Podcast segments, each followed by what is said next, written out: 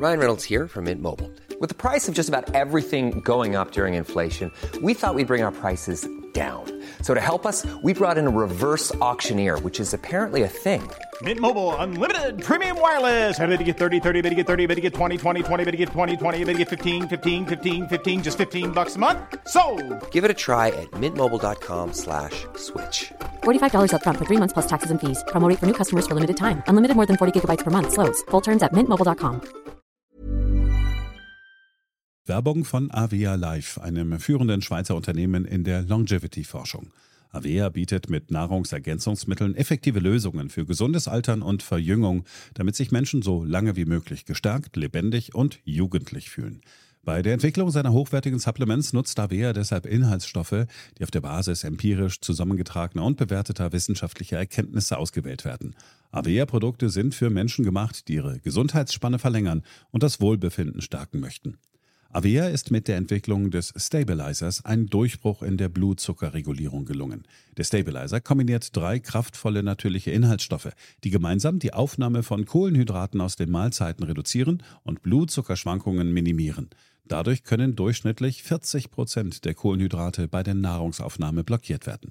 Hohe Blutzuckerwerte und Zuckerabstürze werden so vermieden. Der Stabilizer fördert eine reduzierte Fettspeicherung und unterstützt das Gewichtsmanagement. Er ist also ein guter Wegbegleiter für ein gesünderes Leben. Gerade bei festen kohlenhydratreichen Mahlzeiten wie Geschäftsessen, Geburtstagen oder anderen Feierlichkeiten, bei denen die Ernährung nicht immer optimal ist und zu viel Zucker konsumiert wird, ist der Stabilizer perfekt geeignet. Die einzigartige Formel unterstützt Ihren Körper dabei, einen ausgeglichenen Blutzuckerspiegel aufrechtzuerhalten, sorgt für einen verbesserten Energiehaushalt und trägt zu weniger Heißhunger auf Süßes bei. Die Anwendung ist einfach, eine Kapsel 10 Minuten vor einer festen Mahlzeit, maximal zweimal am Tag. Für die sprichwörtliche Qualität und Reinheit birgt, dass Avea alle Produkte in der Schweiz entwickelt und testet. Die Inhaltsstoffe werden aus Rohwaren von qualitätsgeprüften, vertrauenswürdigen Lieferanten gewonnen. Außerdem bietet Avea eine Vielzahl von Produkten an, die auf die individuellen Bedürfnisse der Kunden abgestimmt sind. Dazu gehört auch ein DNA plus BioAge-Test, der den Kunden tiefe Einblicke in ihre genetische Verfassung ermöglicht. Neugierig geworden? Mehr Informationen gibt es unter avea-live.com. Avea bietet allen BTO-Hörern den Stabilizer mit 15% Preisvorteil auf die Erstbestellung.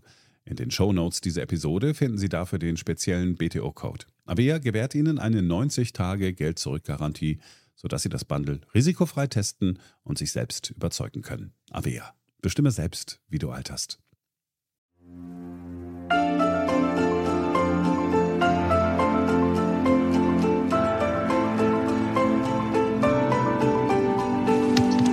This is BTO, Beyond the Obvious 2.0, Germany's economics podcast with Daniel Stelter.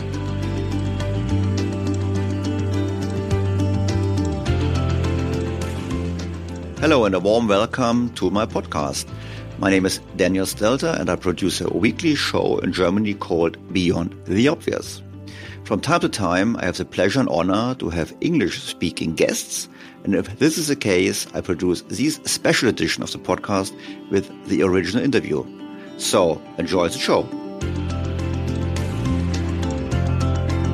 BTO, Beyond the Obvious 2.0. Tim Congdon is an economist and businessman who has for over 40 years argued in the UK policy debate that banking and money can have powerful influences on macroeconomic outcomes.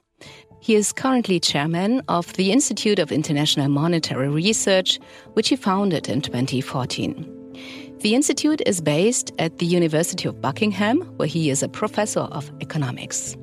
His most influential position was a member of the Treasury panel of independent forecasters, the so called wise persons, between 1992 and 1997, which advised the Chancellor of the Exchequer on economic policy in a successful period for the UK economy. Dear Tim, welcome back on my show. It's great to have It's you very again. kind of you to ask me again. Thank you. Tim, we spoke nearly a year ago in June of 2021, and you were quite right, actually, looking back in predicting the return of inflation at a time when most economists in the US, but also in Germany, in the UK, were saying we don't see an uptick in inflation. Where do we stand now? What's your view now going forward? Is the worst in inflation behind us or is going inflation going to stay for a longer time? Think the inflation's got a, a bit of uh, a few months to run yet, uh, possibly even will go on into 2023.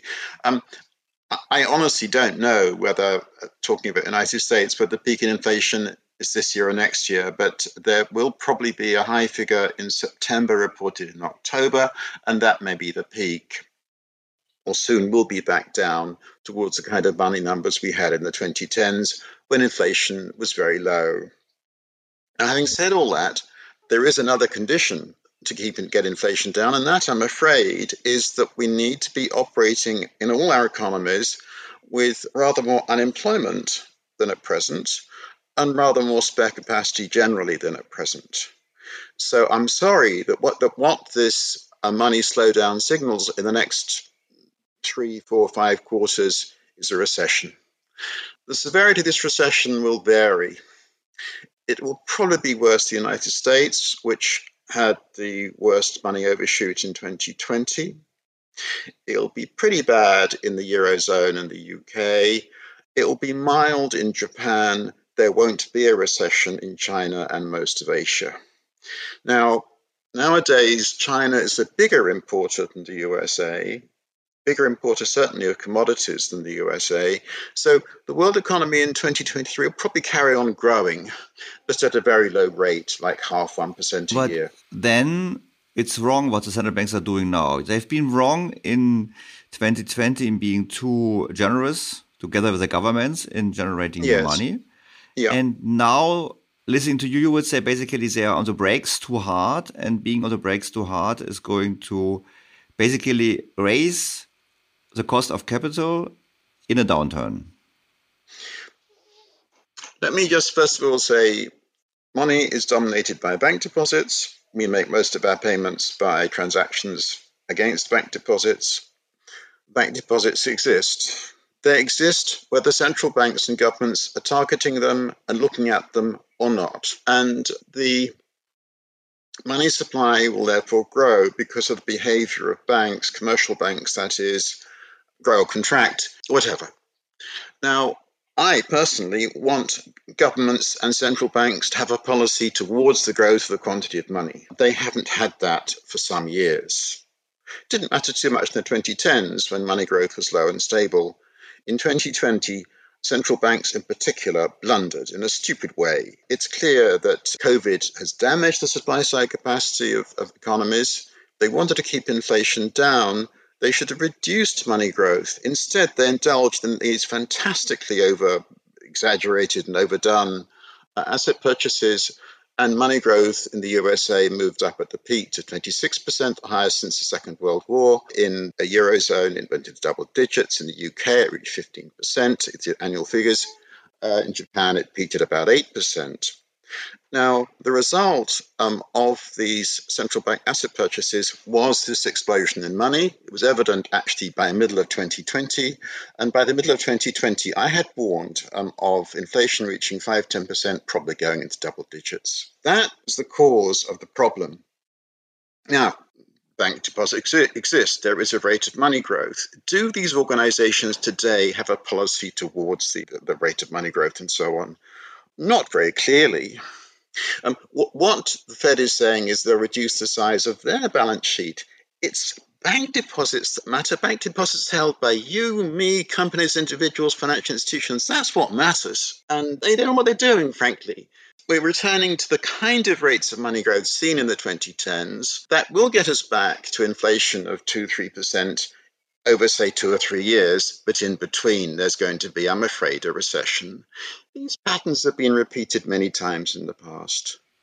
But when you say um, monetary growth or money, basically what matters is private behavior. It's private money yes, creation, yes. private demand yeah, for money, private spending, and so on. Yeah. Therefore, on the other hand, you said you blame or you criticize the central banks for being too generous in the 21s. They and, took decisions that increased our bank deposits, the bank deposits held by households, companies, and financial institutions. Yeah. Which decision did they take? They kept on doing uh, okay, let's uh, just purchases be very of. Specific. The key thing was this uh, talk particularly about the United States, where in a way it's clearest. The Federal Reserve um, wanted in March 2020 to stabilize financial markets. So what it did was to, as remembering what they'd done in 2008, 2009, sounds a bit odd. They borrow from the commercial banks by adding to commercial banks' cash reserves. They then have some funds by making this borrowing themselves. And they use these funds to purchase securities from technical phrase, non-bank private sector. Really, it means pension funds, insurance companies, holders of securities in general, things sometimes from households. This then means that the quantity of bank deposits um, held by the insurance companies, pension funds, households, etc., increases. This is the right way to deal with a recession.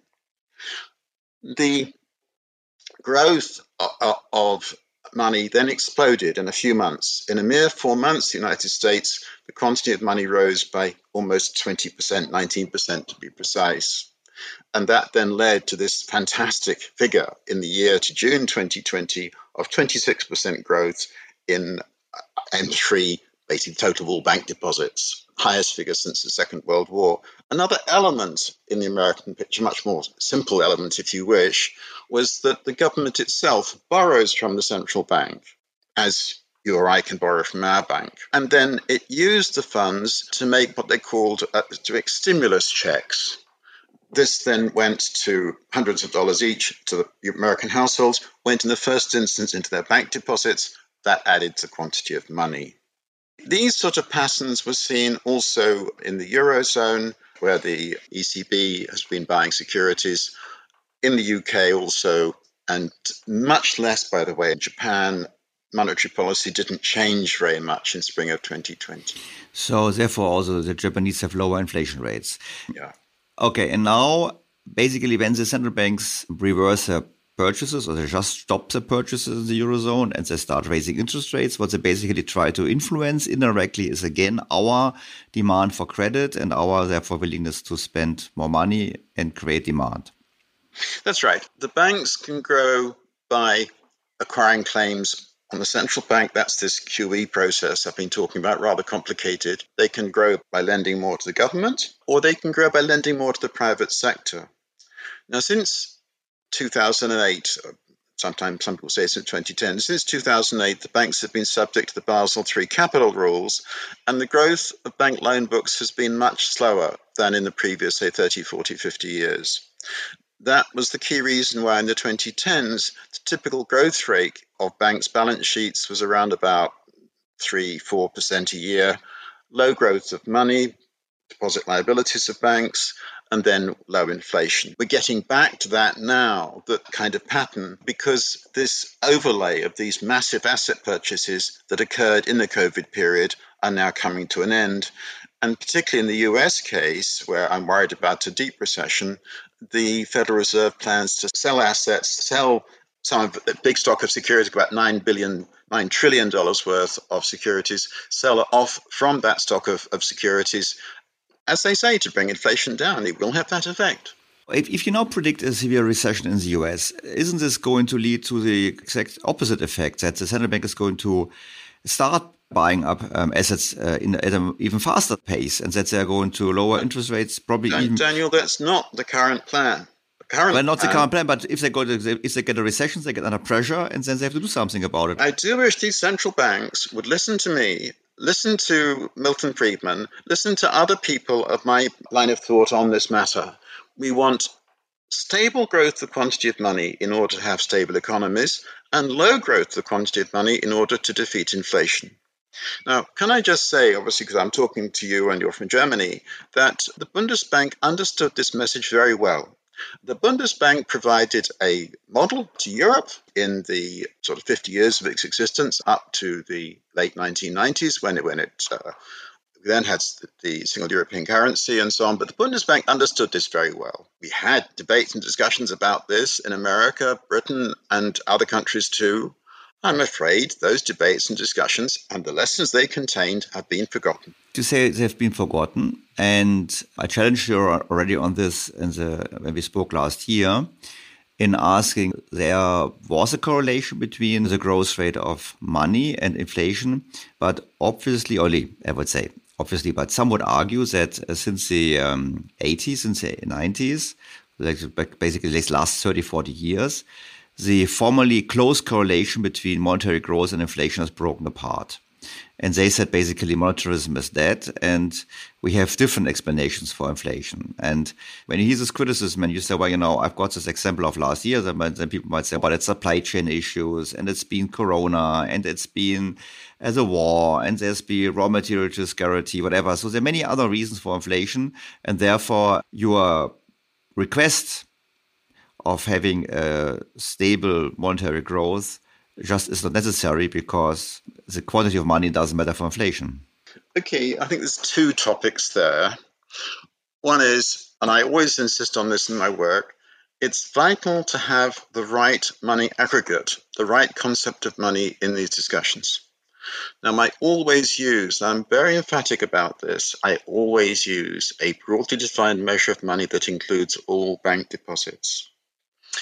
This upsets some people because, including people who otherwise might be regarded as monetarists. Anyway, I'm just going to say that's crucial to illustrate this. We keep on getting these claims that QE in 2008 2009 led to an explosion in the quantity of money and there was no inflation. No, it didn't what was going on in 2008, 9, 10, and for the next few years was that banks were shrinking their loan books. That was going to destroy money balances. All that QE did at that time was to offset this very destructive deflationary force. And overall, the growth of the quantity of money in the sense of bank deposits was very low in the 2010s. It was very low from 2009 until 2019. I always look at broad money. Broad money is the broadest measure, encompassing narrow money such as cash and checkable deposits, along with less liquid assets such as certificates of deposit, foreign currencies, money market accounts, marketable securities, treasury bills, and anything else that can be easily converted into cash, but not including company shares. I don't look at narrow money, I don't look at the base, at least I don't look at them in the sense of making macro forecasts using them. That's very important. I have squabbles with people on my own side, if you wish, about this. The second point in your question was the monetary explanation against the non monetary explanation. That people say that, that inflation currently arises because of the uh, Ukraine, particularly at the moment, but even before that, the energy price increases, the shortages of semiconductors, a whole host of area supply side shocks. I want to make three points.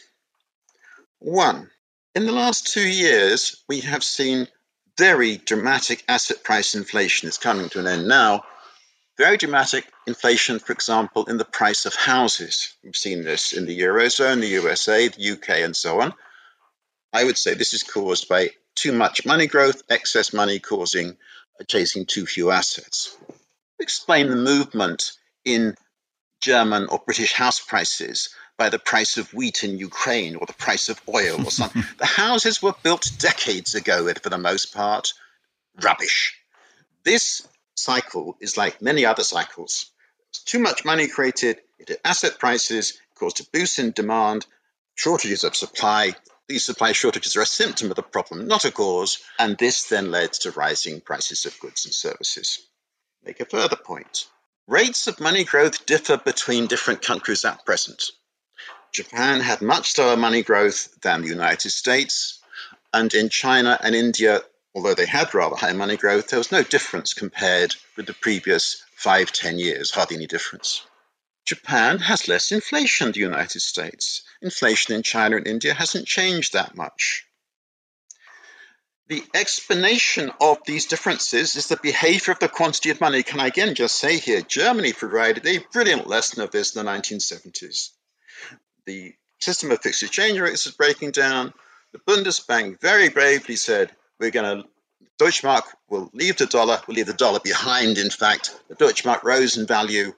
The Bundesbank kept the quantity of Deutschmarks limited. Exchange rate rose, inflation was much lower than in Britain the United States. And can I just say finally that on this front, that just had some evidence from Governor of our Bank of England, a chap called Andrew Bailey, to our House of Commons, where he says, I can't control the price of wheat, the price of oil, and the rest of it. Oh, the wickedness of it. Um, he can control or take steps that influence the quantity of money, and it's his job as governor of the Bank of England to make sure these things are done. He's learnt nothing in his 30, 40 years working at the Bank of England.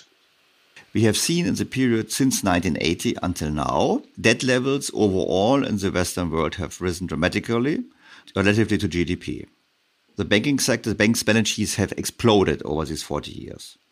At the same time, we have seen 40 years of shrinking inflation. So, how does this fit into the story? It's very important to understand that debt and debt issued by banks, if you wish, are not the same thing.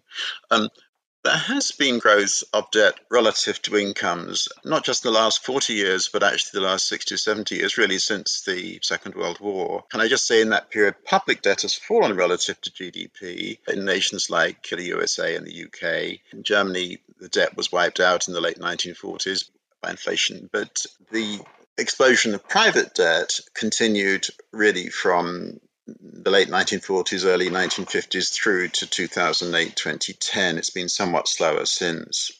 First point you must look at bank deposits. Again, I come back to bank deposits, quantity of money. In the 2010s, in particular, the growth of banking systems was being held back by these capital rules. And so the growth of money was lower than in the previous decades. The growth of nominal GDP was lower inflation was lower too. I just make a second point, which is a kind of, in a sense, it's rhetorical, polemical, much whatever you wish.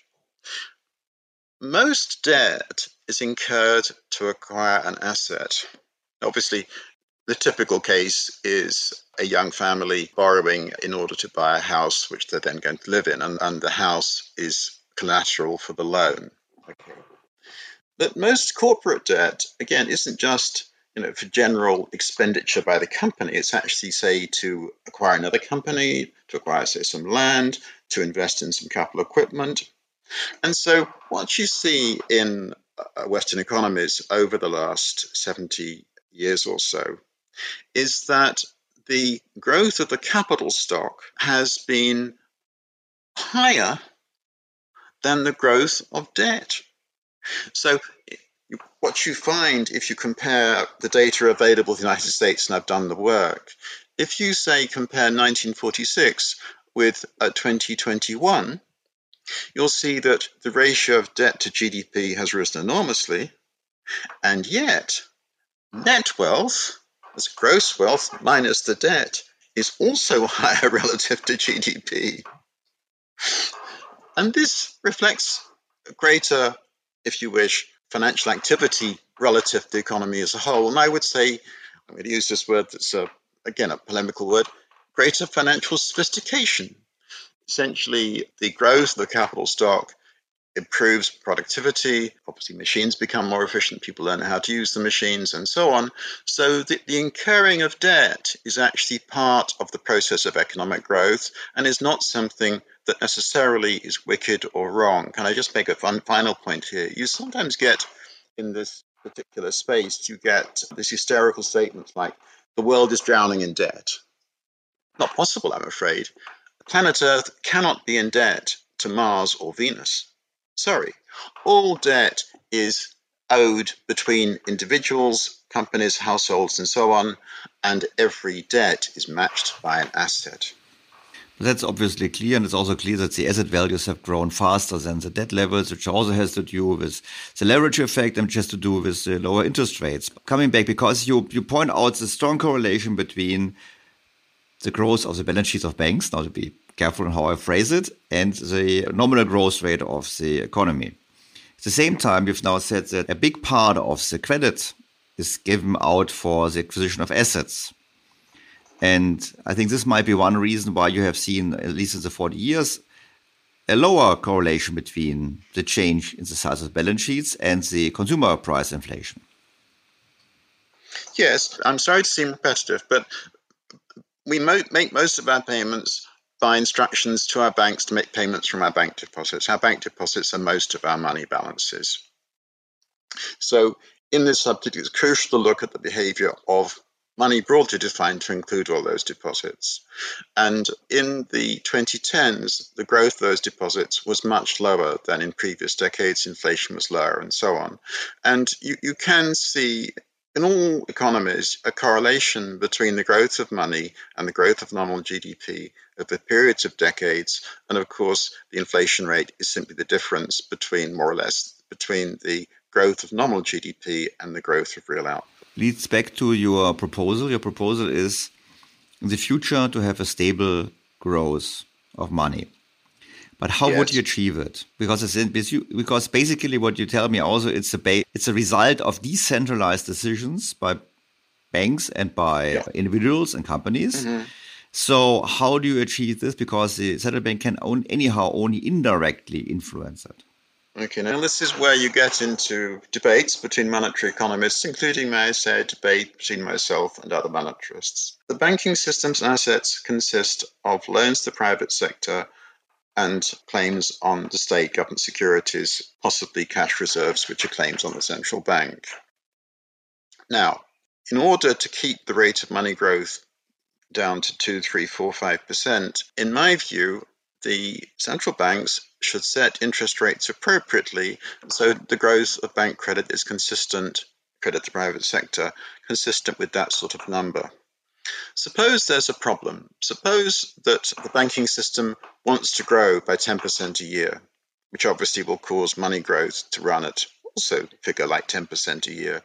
That's the kind of problem we had for much of the period from the 1960s until 2008 2010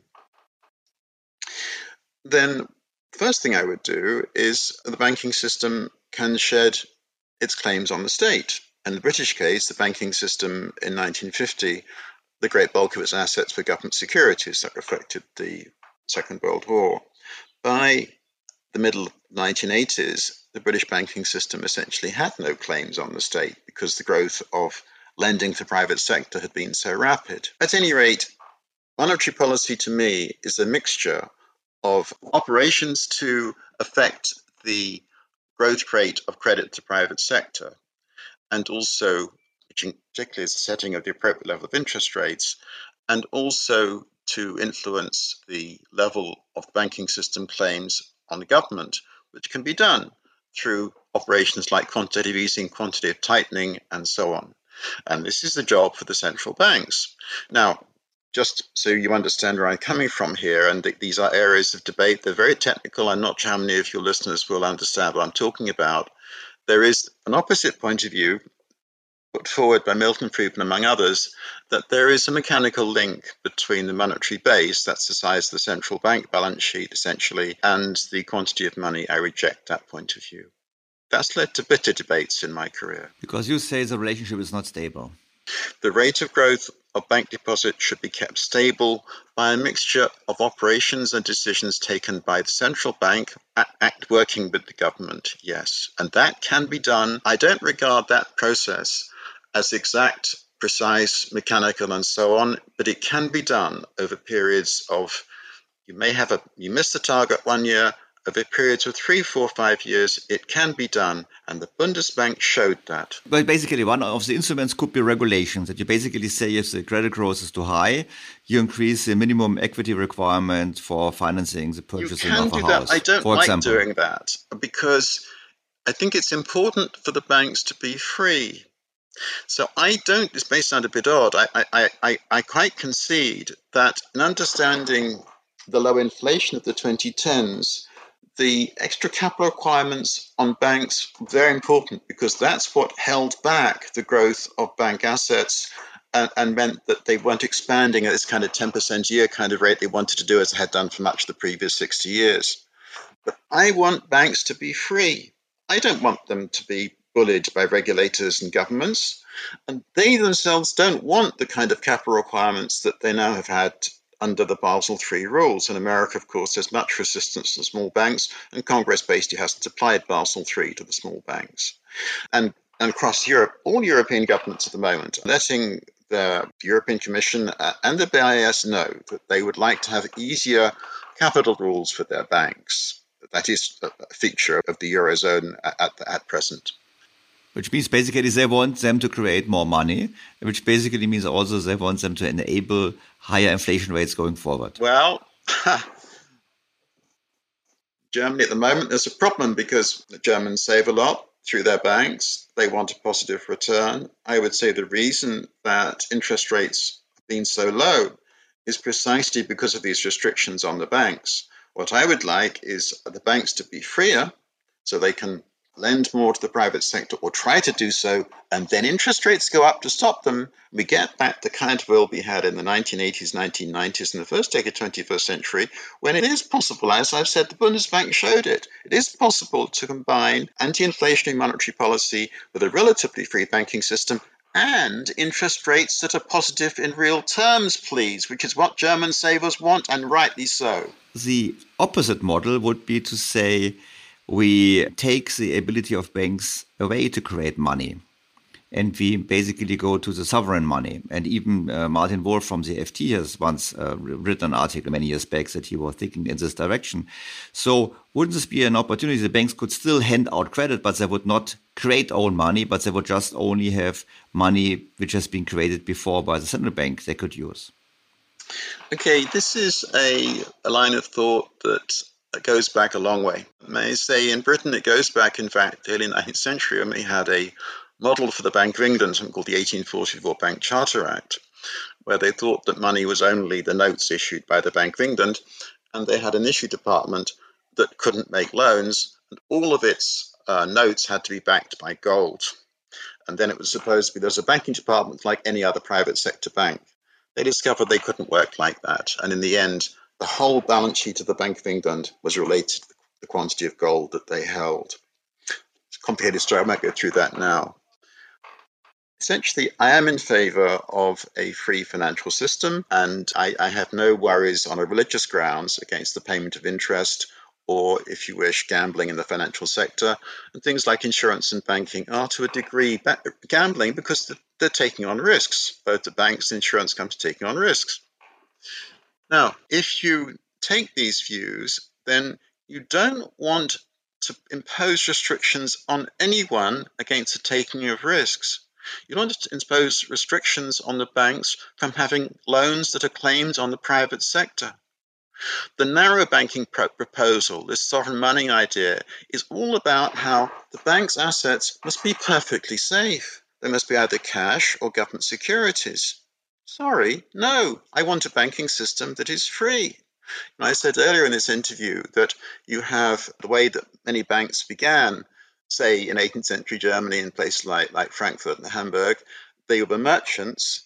They came in as, very creditworthy merchants, and their bills, bits of paper they issued, could be used as money, and then they became they became note issuers, they became banks. Now, can I just finish the very big subject? So essentially, I want banks to be free to assets other than cash and government securities. And I just finish with, again, a somewhat, maybe a difficult note? Yeah, there are societies uh, that prohibit the payment of interest, that prohibit gambling. Of course, I'm talking about Islamic societies. Why did Islam fall behind the West? That's one aspect of it, I suggest. I'm sure it's one aspect, but though I thought it was the last question, but I have to ask another question because now listening to you, I understand people should be taking risks. On the other hand, the financial sector and the banks, they have taken risk, but when something went wrong, like in the financial crisis, they had to be rescued by governments in order to avoid a much bigger crisis. So taking on risk is fine, but how do we ensure that the people who take the risk also have to, you know, take the risk in the sense of when something goes wrong, they have to pay for it themselves? You know, we live in mass democracies where sometimes public opinion acts like a lynch mob. It needs culprits, it needs somebody to blame. And this is what happened in 2008 and 2009. Let's be clear. The American government interfered in banks' operations, required them to issue new capital to itself, the American government, and has made a profit of tens of billions of dollars, probably hundreds of billions of dollars now, on those interferences in a private banking system. It is an understood feature of the capitalist economy, which explained by Walter Bagehot in his 1873 book, Lombard Street, that the job of the central bank is to help commercial banks when they have a problem managing their cash on the assumption that they're solvent. Because the American banking system made a profit of hundreds of billions of dollars on the capital that, that it had to the loans that, that were extended to it by the American state, because it made because the American government and the Federal Reserve made vast profit on this. Plainly, the banks were solvent in the middle of 2008. They had not taken on too much risk. They had not taken on too much risk. And indeed, the estimates made by the IMF and I suppose other international bodies about the losses that would be uh, reported by the American banking system in the five years from the middle of 2008 were rubbish. It was on the basis of those estimates of losses that the capital rules in Basel III were organized the banks themselves didn't want these rules. And can I just, before I finish on this, Daniel, that imposition of higher capital rules was the real deflationary shock. That was the real shock that caused the Great Recession. Until the middle of 2008, certainly in Europe, there really was no sign of a recession. It was then this demand that the banks have much more capital and less risk relative to capital that caused the banks to start shrinking their loan books and then destroying money. And then that led to Great Recession and required it to be offset by the cuts in interest rates to zero and QE. I know this is a controversial thesis. It's a bit like the thesis that Friedman and Schwartz made of the Great Depression in the United States. They said that the Great Depression wasn't caused by capitalism, it was caused by the Federal Reserve. And I agree with that entirely. It was caused by a stupid blunder on the part of bank regulators in autumn 2008. And Ben Bernanke actually agreed. He said, we won't mistake, do the mistake again. That's what he said. And well, that's he, why he, he, he, told Friedman, it's said to be on Friedman's 90th birthday, but in fact, I couldn't work out that it was Friedman's 90th birthday. Never mind. Um, he told Friedman, we won't make this mistake again. I'm sorry, Mr. Bernanke, you did make the mistake again. Because he misunderstood but what they kind of money he has to look for? First of all, they didn't have this theory, my theory, if you wish, that, that the quantity of money, monetarism, is always about broad money.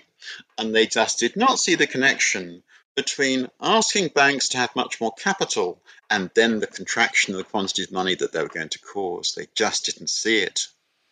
And now this leads me to my final, probably my summary of our conversation. If we look at the current development, so we had um, a spike in inflation due to the fact that broad money grew much, much too fast, which was supported by the yes. central banks.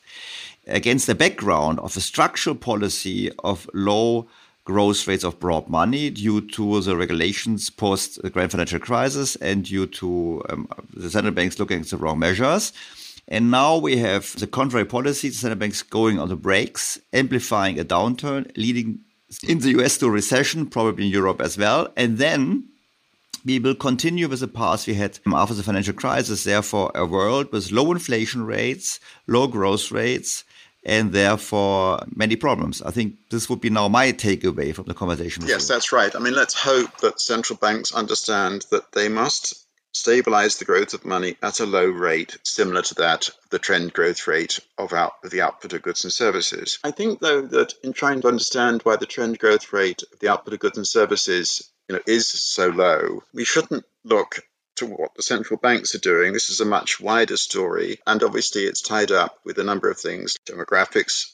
How is the working population growing or falling? And I'm afraid, in the case of Europe today, working population working age is actually falling. It's tied up with things like skill acquisition, it's tied up with education, it's tied up with capital investment, it's tied up with the rate of technical progress. These are all things that are, to, to use the economist jargon, these are kind of supply side real things. They, they are not something that can be altered by messing around with the monetary dials and trying to alter the um, central bank mandates or whatever. Central banks cannot alter the trend growth rate of the economy, except to a very limited extent. I think that having price stability is positive for economic efficiency, but that the trend growth rate of the economy is given by supply side forces fundamentally. So we are going to become like Japan and Europe. That may well be the case, something like that. Can I just say that the Japanese in the last 20 years, they may have had little growth, 20 30 years, having had amazing growth before that.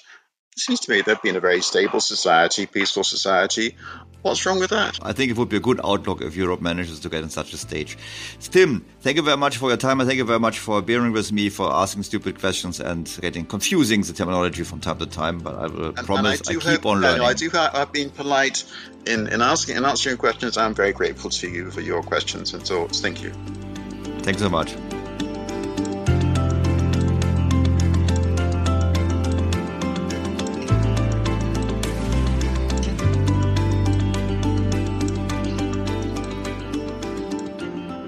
So stay tuned for further editions of my English version of the podcast.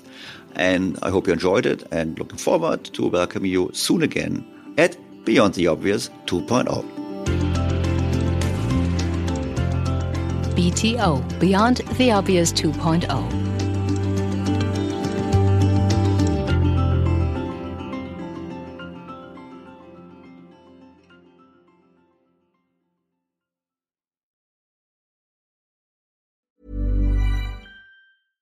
Was ist noch besser als ein guter Plan?